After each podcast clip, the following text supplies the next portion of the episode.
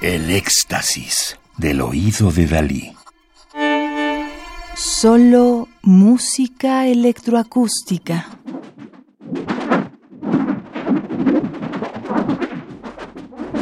Daniel Schachter ha recibido diversas distinciones, entre ellas el Premio de Composición Ciudad de Buenos Aires 1996-1997 y el Premio La Tribuna Nacional de Música Electroacústica 1994, entre otros.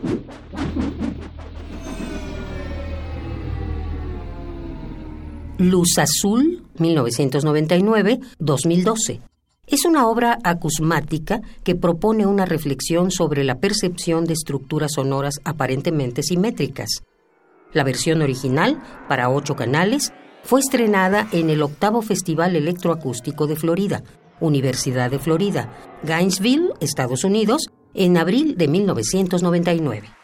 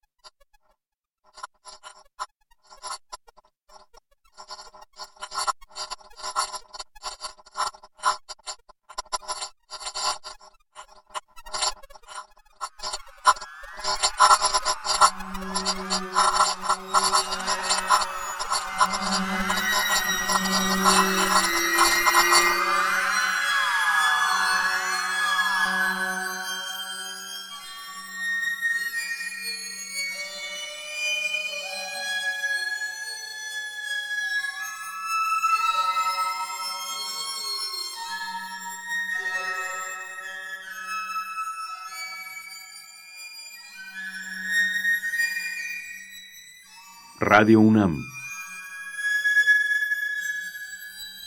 Experiencia sonora.